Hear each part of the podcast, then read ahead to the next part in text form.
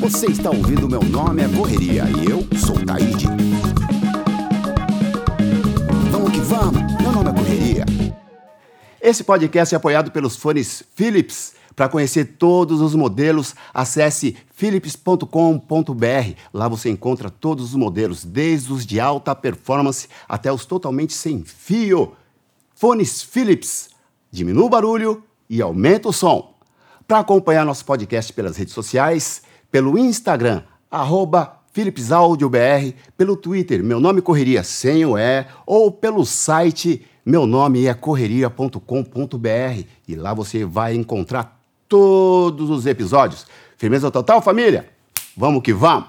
Olha só, o nosso Correria de hoje já passou por aqui sem estar aqui, certo? Eu estou falando de uma pessoa que eu gosto bastante e aprendi a respeitar muito durante a nossa caminhada neste mundo do hip hop, certo? Eu estou falando de Marcos Fernandes de Omena, mais conhecido como Oitavo Anjo Dexter.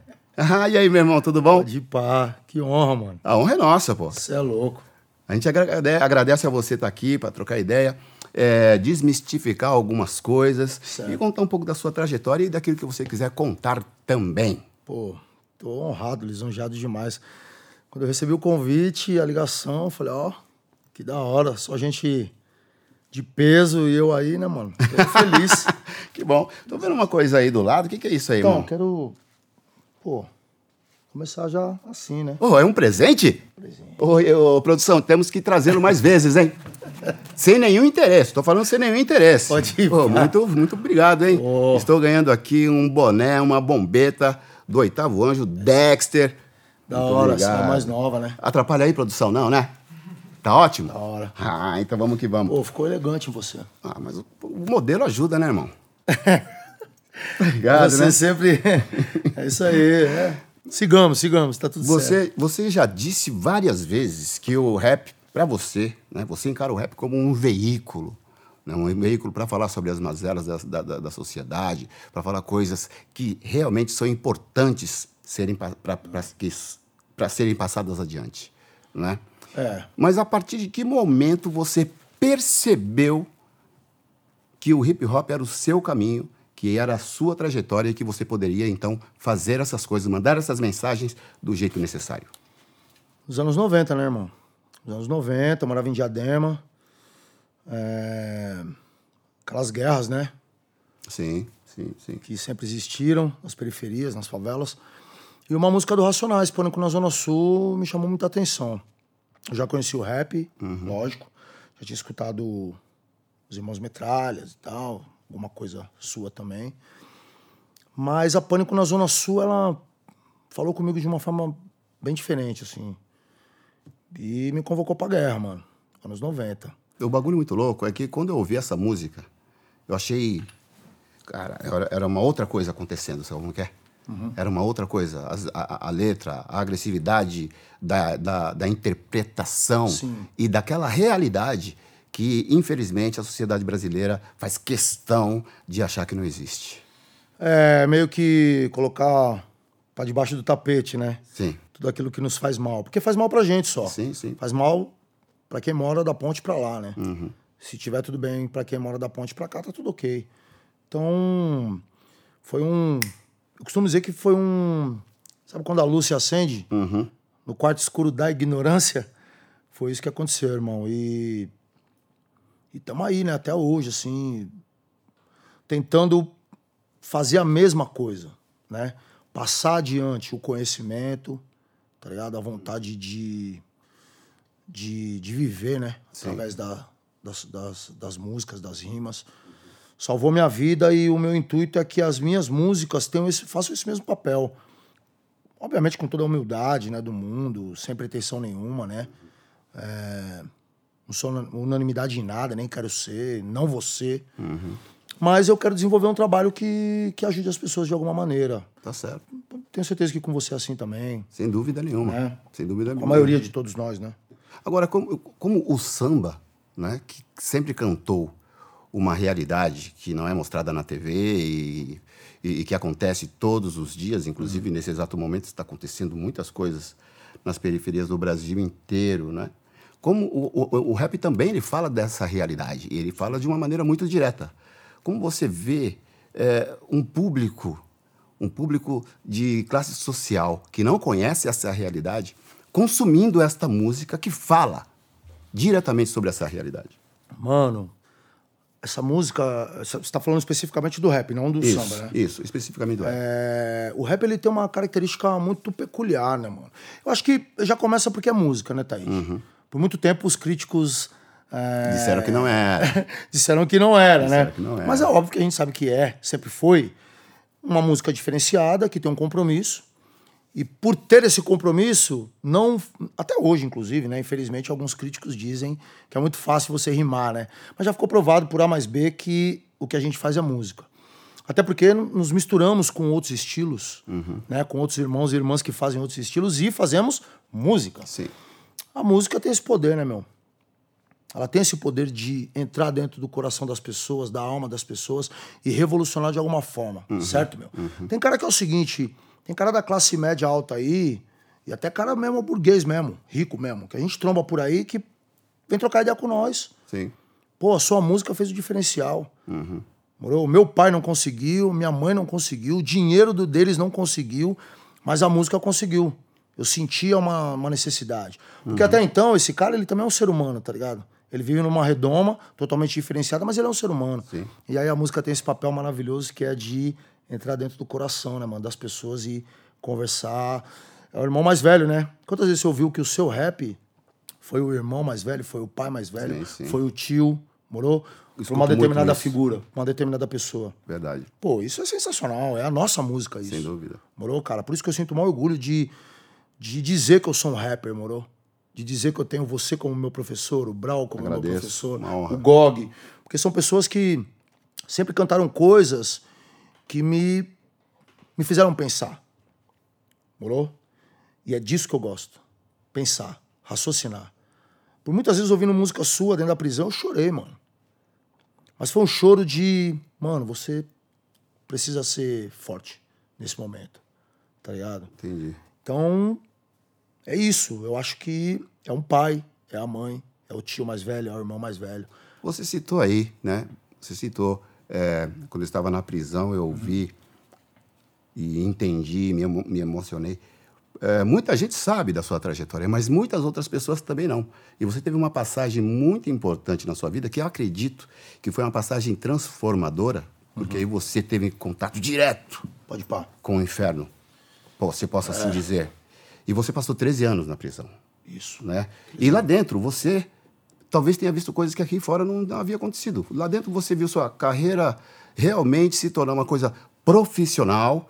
Lá você ganhou prêmios, lá você fez discos. Então eu te faço duas perguntas, irmão.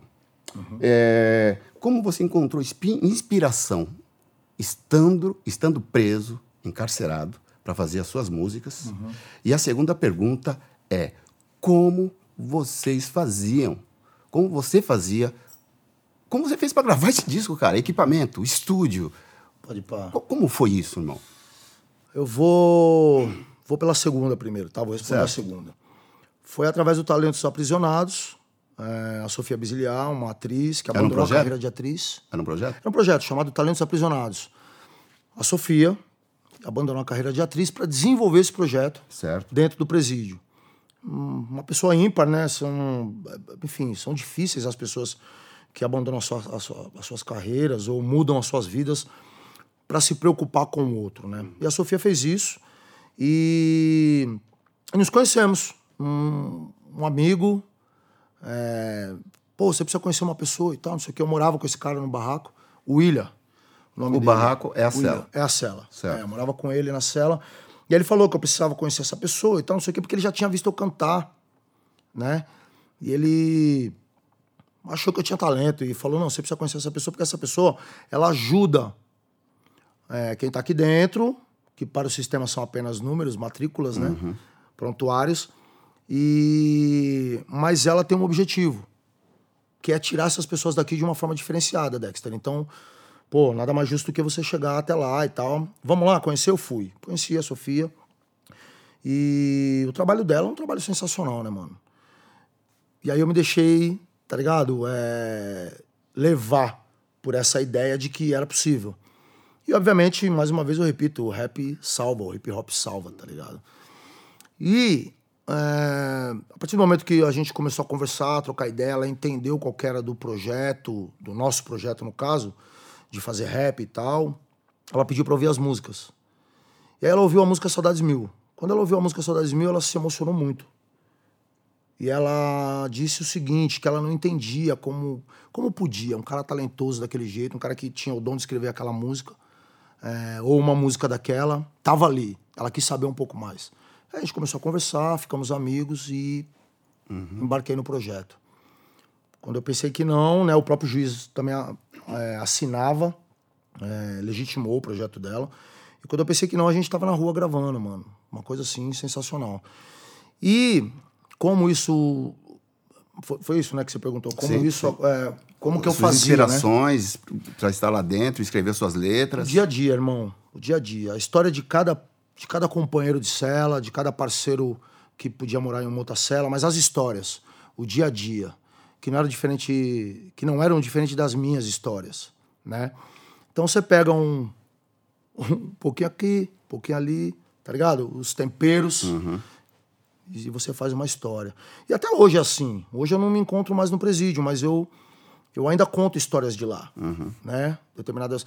Não necessariamente você vai ouvir uma música minha, vai falar, pô, ele tá falando da cadeia. Talvez não, passe batido, mas eu tô falando de lá.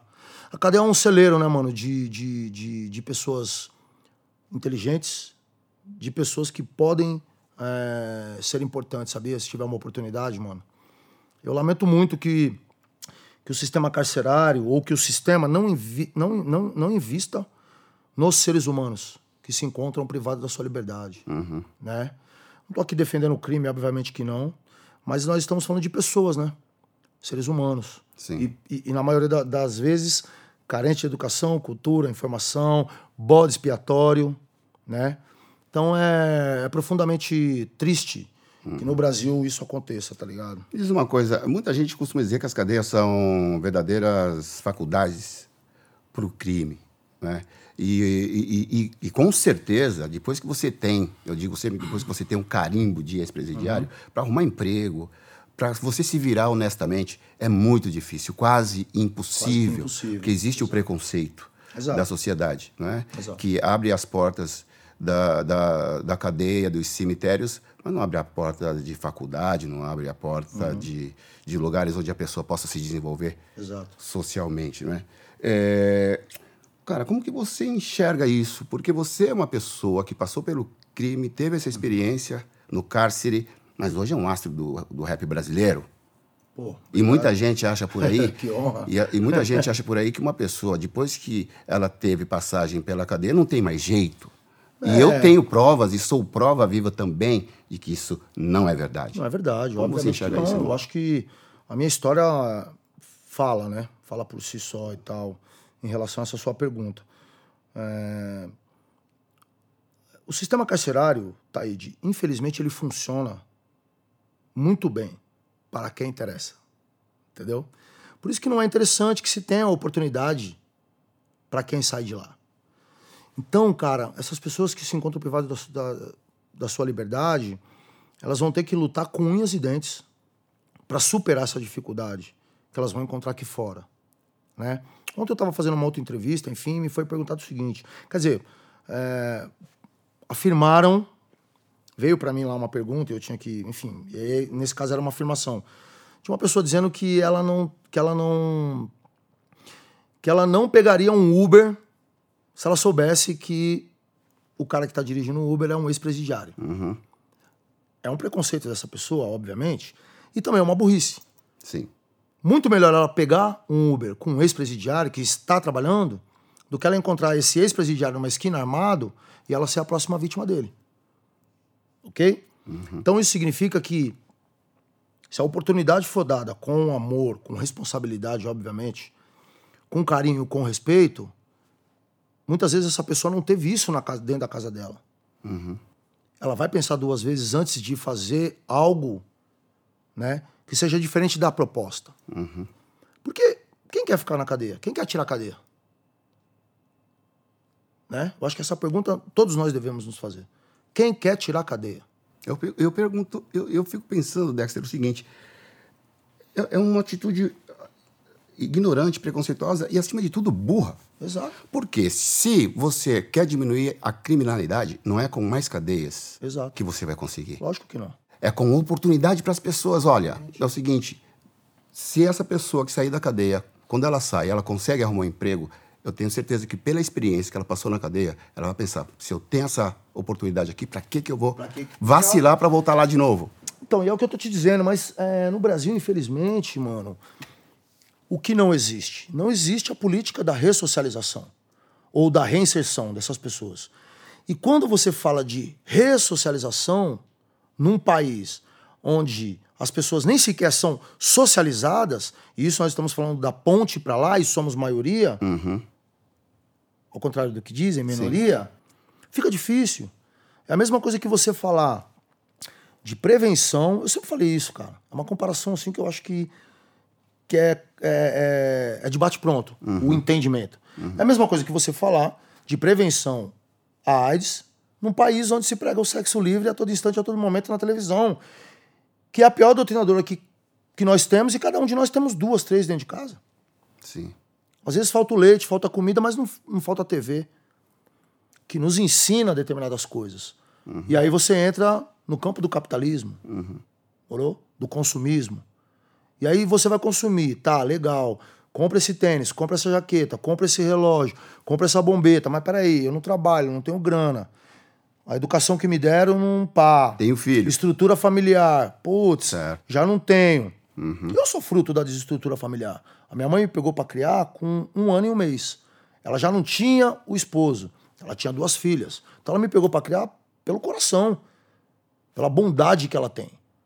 Mas eu não posso dizer para você que a minha mãe me educou de uma forma que eu não precisei fazer um corre fora dentro- de dentro da minha casa. Você não foi criado pela sua mãe biológica. Não, não fui. Entendeu? Então são vários os motivos, várias as, as maneiras de se ver, de se lidar, certo? Entendeu? E você vê, antes de, de, de conhecer o rap, eu, eu nunca fui preso.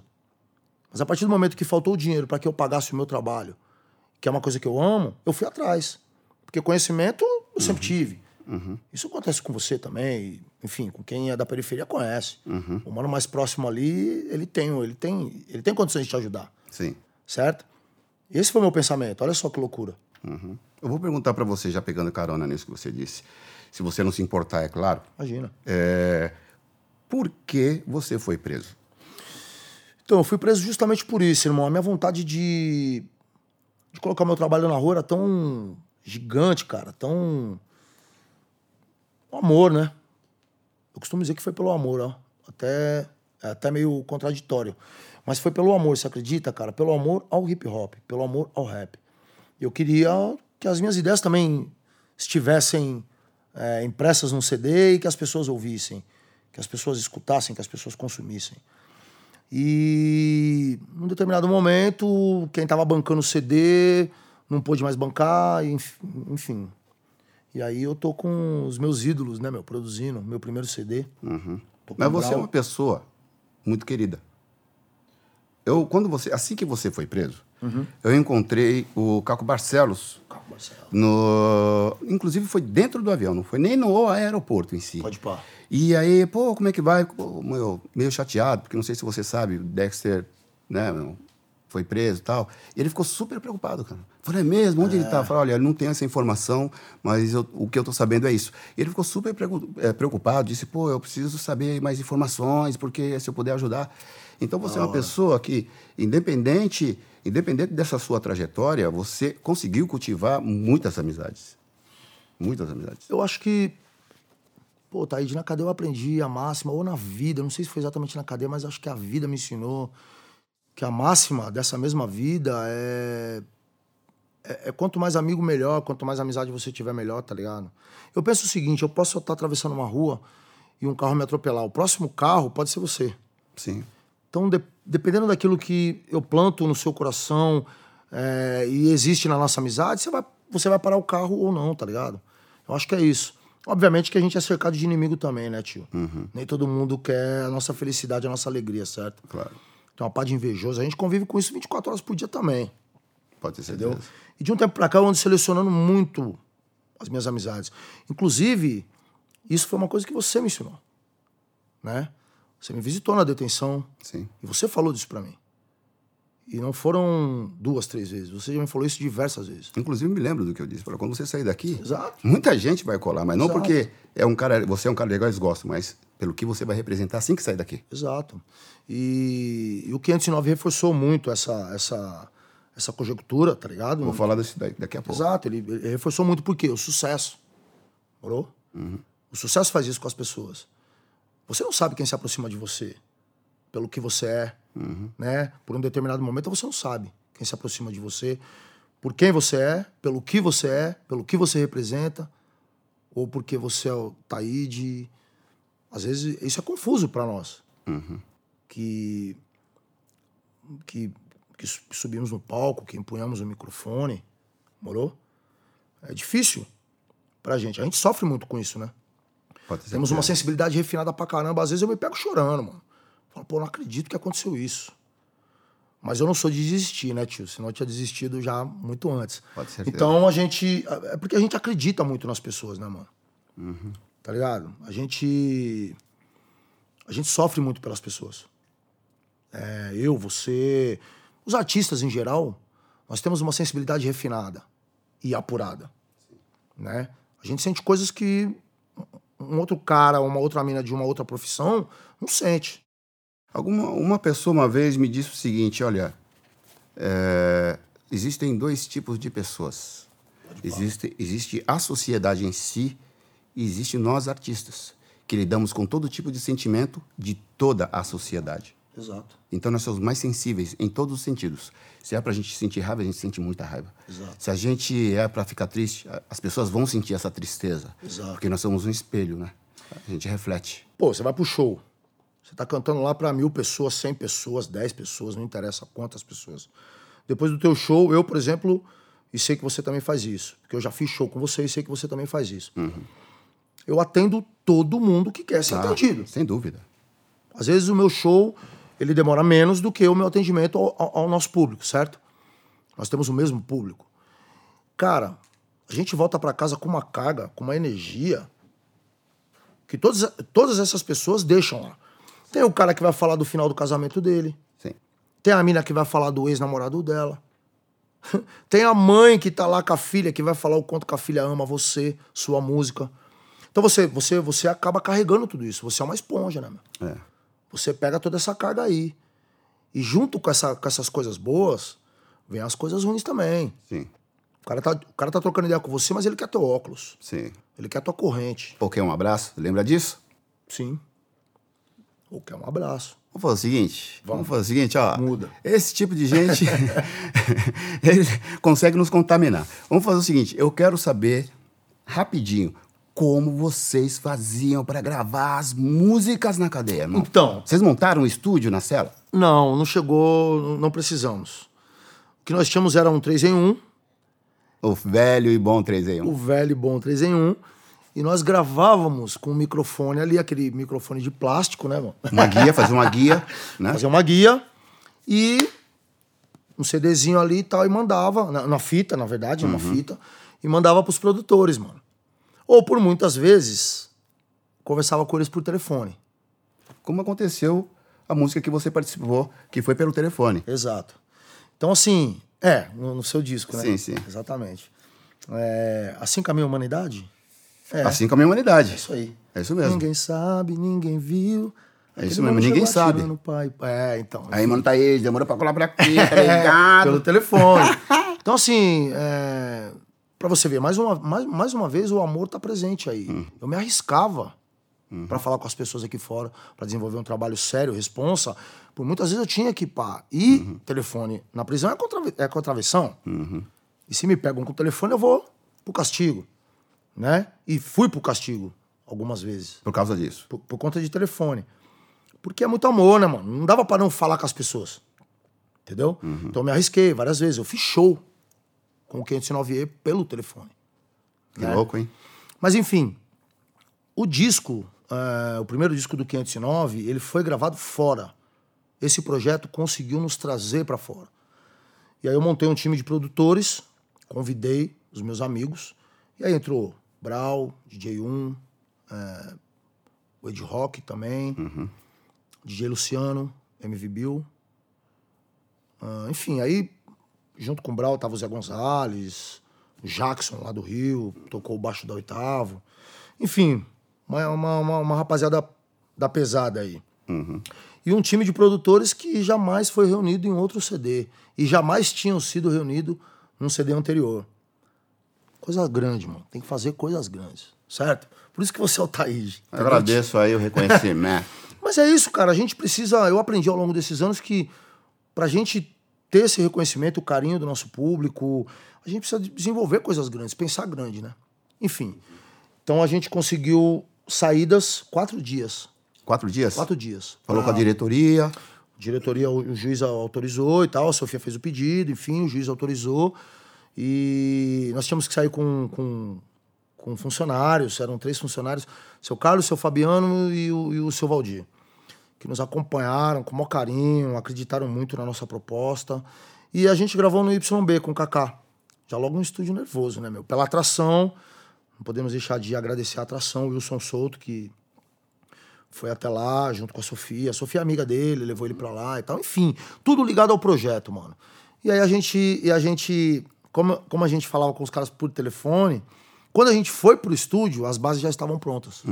Né? Porque a gente já veio antecipando o, o, o, o projeto através da linha telefônica e tal. Aí o Brau fazia lá as bases, mandava por, por CD. Certo. E como, e como a gente tinha também a confiança dos diretores, então, sei lá, a Sofia pegava o CD com o Brau e levava pra gente. A gente podia ouvir na cela, a gente tinha um aparelho. Então a gente podia ouvir e tal. E aí, nesse contexto, a gente foi. Nesse contexto e dessa maneira, a gente foi produzindo todas as músicas. Quando a gente saiu pra gravar, todas as faixas já estavam descarregadas no estúdio e a gente só foi pra colocar voz Que já estava na mente. que já estava na mente. Exatamente. Aí, em quatro dias, gravamos as 12 faixas. Foi lindo, foi maravilhoso. Um, Estourou. trabalho, um trabalho bem especial e que depois é, nos trouxe né, bons frutos, ótimos frutos.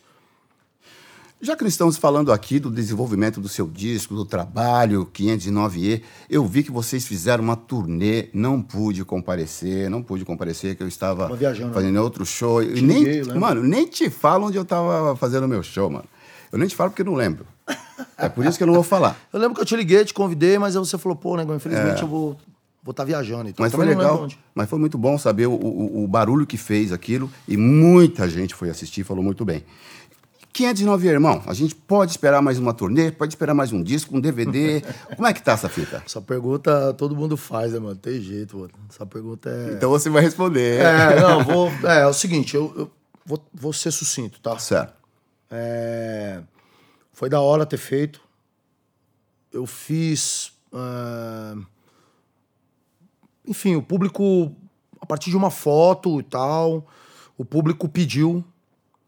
Eu achei que, que dava pra fazer, ok, legal, aceitei fazer.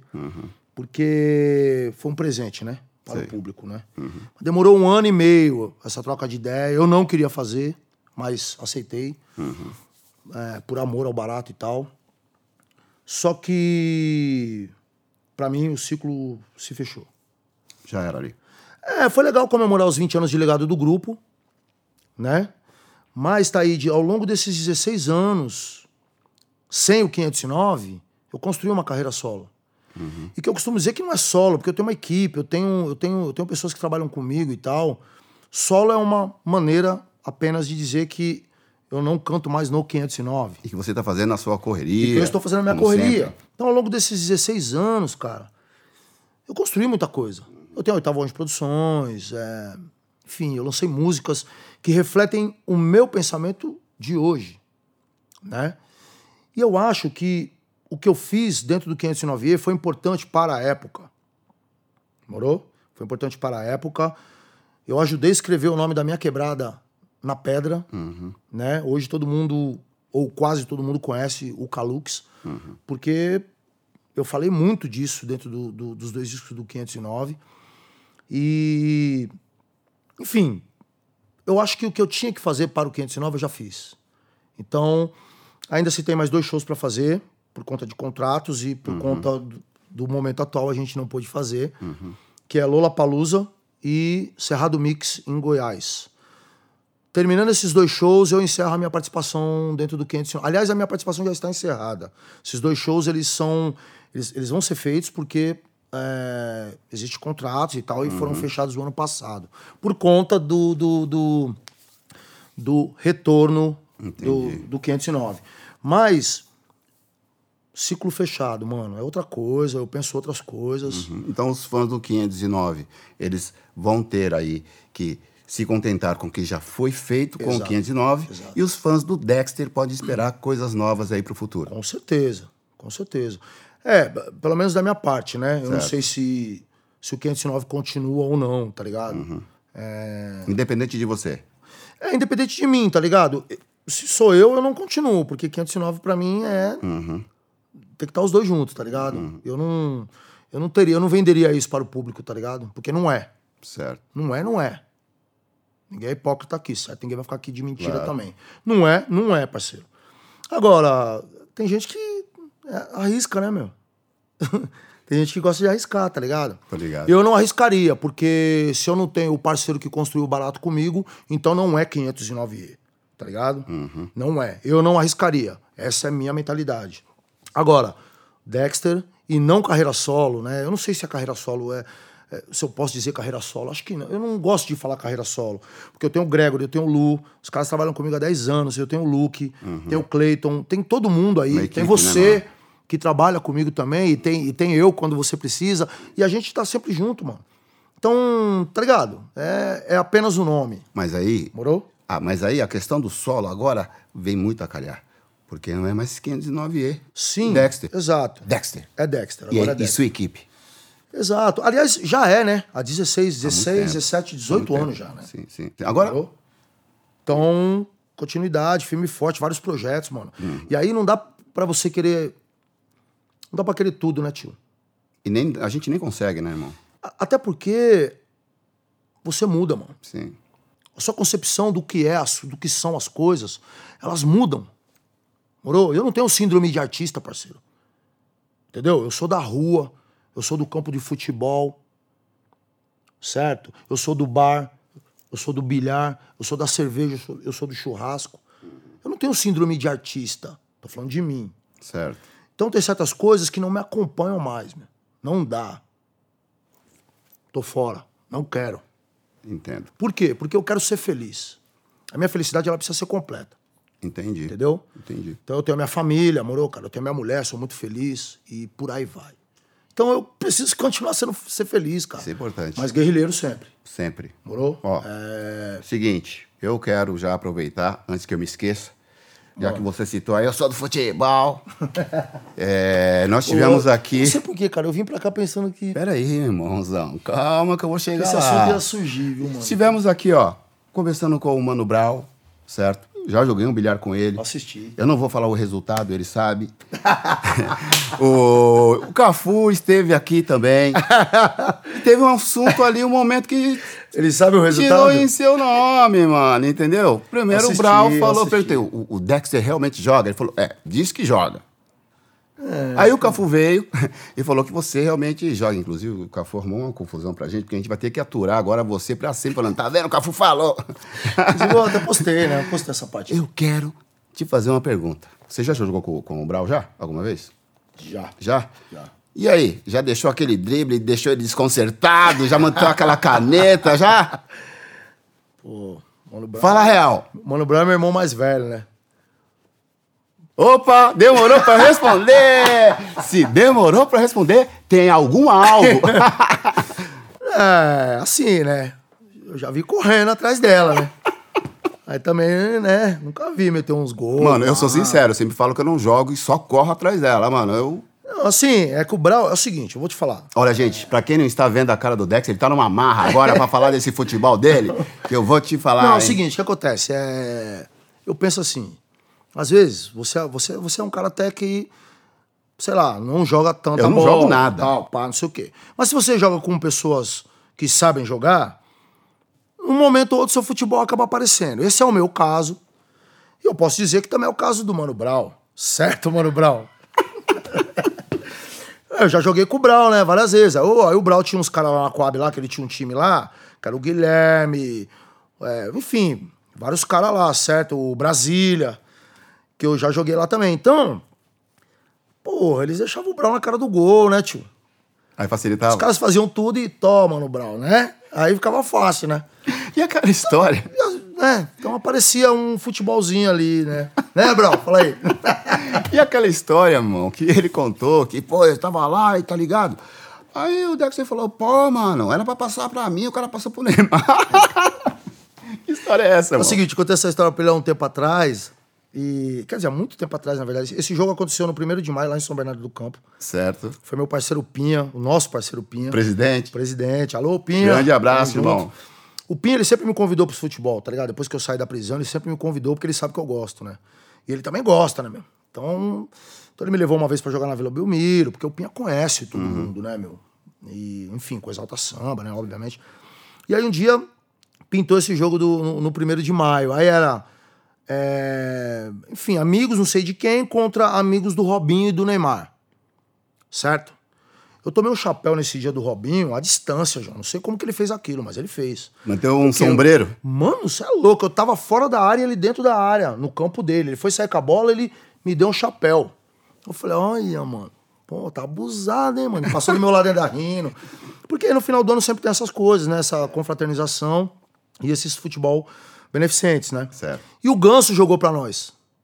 Morou? Então jogou pra nós o Ganso, o Wesley e mais alguns jogadores que eu não vou lembrar. Mas só tinha boleiro, mano. Só tinha boleiro. Amaral, jogou no meio de campo. Ma- Amaral tá sempre Enfim, e fora do, do, do, do, do, do- do futebol, só eu e o Pinha. E teve um lance lá que o Ganso pegou a bola, veio descendo pela, pela lateral esquerda e tal, não sei o quê. E, pô, deu um drible nenhum e, de repente, quando eu olho, tio, eu tô chegando, o Ganso vindo de lá e o Wesley aqui. Jogou no São Paulo, o Wesley jogou também no Santos e tal. Os caras eram muito amigos, né? Aham. Pô, mano, eu tô de frente pro gol, cara. Só eu e o goleiro.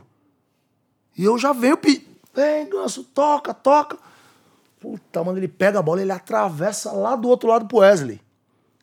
Que chuta e não faz o gol. Ah, irmão, fiquei bravo. Isso quer dizer que se tivesse passado pra você, você teria feito o gol. Era em mim. O quê? Era em Não mim que ele tinha que ter acredito. tocado. Tô de cara. Tô de cara com o crime. Confirmou. Aqui, ó, toca, pum. Só vou escolher o lado e.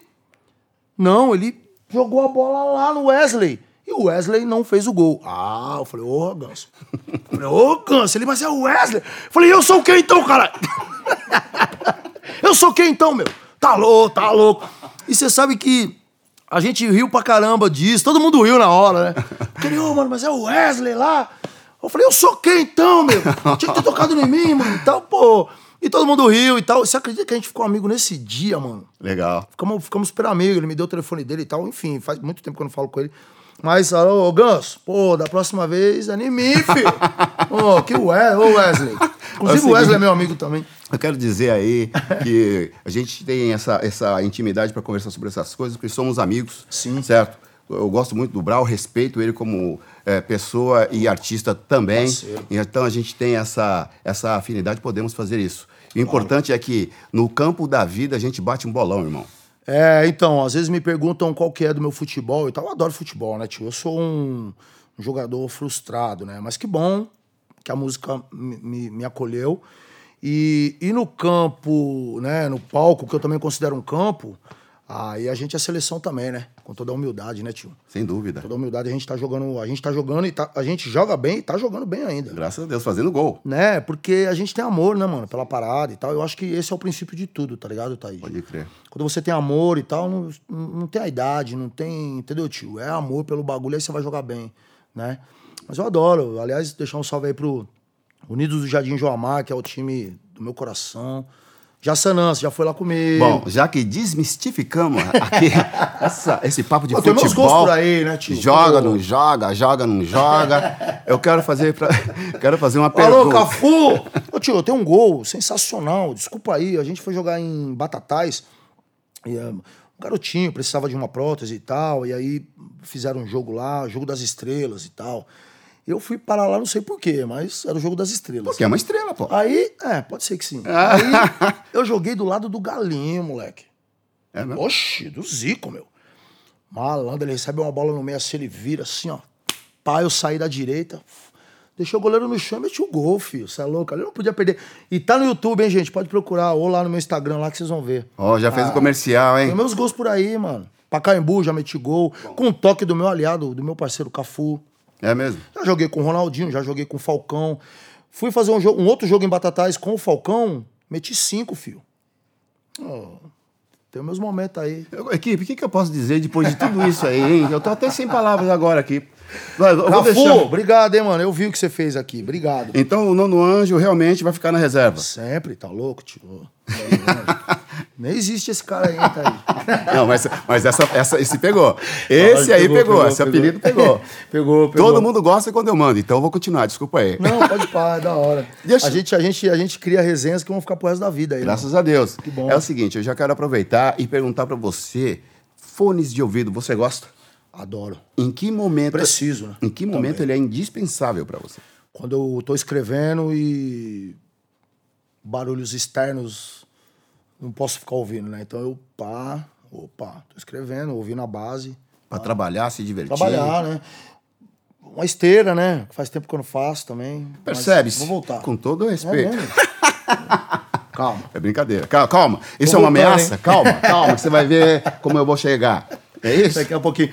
Mas é, né, cara? no- enfim, no trabalho, no lazer também. Ah, fone de ouvido pra nós é Por isso que você, meu irmão, está recebendo aí um headphone Philips.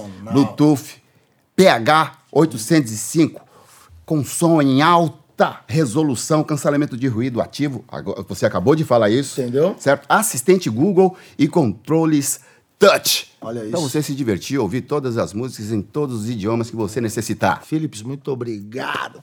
Esse é esse aqui. Pode ser isso aí se você quiser. Bom. Pode ser esse? É isso mesmo. Pode Não ser sei se é esse ou se tá lá, mas é isso aqui, falou? Aí, ó. obrigado, ganhei o meu, hein? Finalmente. Que é isso. Ah, você Mas eu vou deixar aqui por enquanto. vai deixar por enquanto? Olha, meu irmão, Acho que é isso. quem quiser conhecer um pouco mais do Dexter, quiser acompanhar os atuais trabalhos, os trabalhos que já foram feitos pelas redes sociais, como faz? Dexter, o oitavo anjo. Só. Todas elas, inclusive. Dexter Oficial ou Oitavo Anjo? Não, é Dexter Oitavo Anjo. Dexter Oitavo é, Anjo. Dexter Oitavo Anjo. É, enfim, YouTube, acabamos de fazer a voz ativa e tal. Inclusive ficou Regravar, muito né? bom. Parabéns, você, Coruja e Djonga. Djonga, Que Djonga é uma, um artista do rap brasileiro que eu gosto muito. E sem falar no Coruja, que ele também é uma Também é um pessoa cara muito talentosa. Muito- os caras têm muito amor pelo que faz, né? Então foi, foi, foi importante, assim, é, eles estarem com a gente. Foi significativo, né? A gente tem a força dos caras, a juventude deles. E A nova geração, né, irmão? Exato. É, se preocupando, que é o que a gente infelizmente não tá vendo muito. Aham. Eu fiquei lisonjeado de trabalhar com os caras, né? Por esse motivo, tá ligado? Foi uma escolha ali a dedo, né? É, por, por vários motivos, né? As, as, as peças precisavam se encaixar da melhor maneira possível dentro de um pensamento que a gente tinha, porque não era simplesmente pegar e regravar e soltar no YouTube e tal. Não, tinha que levantar uma discussão, como levantou há 28 anos atrás. Então nós tínhamos que retomar né, é, essa força. Voz ativa é uma oração, né? Sim. Assim como o Senhor Tempo Bom é uma oração, assim como é, o amor venceu a guerra é uma oração, enfim. E, e perigoso, né, fazer isso, né, Taíde, com, com, com a música com a música de vocês, né? Muito perigoso. Tem que ter muita sensibilidade, tem que ter o aval dos manos, né? Então quando o Brau falou, não, negão, você pode, que você tem paixão pelo barato e, e o momento é propício. Eu falei pra ele, eu falei, pô, o momento, né? Mais do que propício, precisa. É isso mesmo. É, essa troca de ideia que a gente sempre teve precisa chegar no- nos ouvidos de mais gente, Uhum. né? Dessa juventude que tá aí e tal. E que, infelizmente, às vezes acha que o barato tá, tá, tá de brincadeira, tá ligado? Ah, nunca foi nunca será. Nunca foi, nunca será, né? Envolve vidas. E quando envolve vida, mano, a gente tem que estar sempre falando muito sério. Então, como vocês ouviram aí, ó. Isso aí. Quiser conhecer mais do Dexter, é só chegar lá no Dexter Oitavo Anjo. Quiser acompanhar as conversas que temos aqui sempre no nosso Correria, é só você chegar no Instagram, arroba PhilipsAudioBR, também pelo Twitter, meu nome Correria sem o E, ou pelo site meu nome é correria.com.br para acompanhar todos os episódios. É isso. Dexter, meu irmão, Isso é louco. eu não preciso dizer, né? A gente sempre se conversa. Eu quero dizer, e nem preciso também, mas eu vou dizer, ele não está aqui só porque é meu amigo, porque existe aqui uma equipe. Eu não sou dono desse podcast. Então, todas as pessoas que vêm aqui conversar com a gente é porque tem algo a dizer e coisas importantes a serem ditas. Então, eu Honrado. quero agradecer, meu irmão. Você é louco, obrigado Você é uma inspiração para muita gente por aí, inclusive para mim também. Obrigado, irmão. Firmeza? De igual, pode ter certeza. A toda a equipe aí, brigadão, convite. Pô, lisonjeadíssimo. E parabéns, o programa tá sensacional. Tamo junto. Agradeço, meu irmão. Vamos que vamos, que o sol não pode É parar. isso aí. Valeu. Nós. Podemos? Vamos que vamos. É isso aí. Dexter!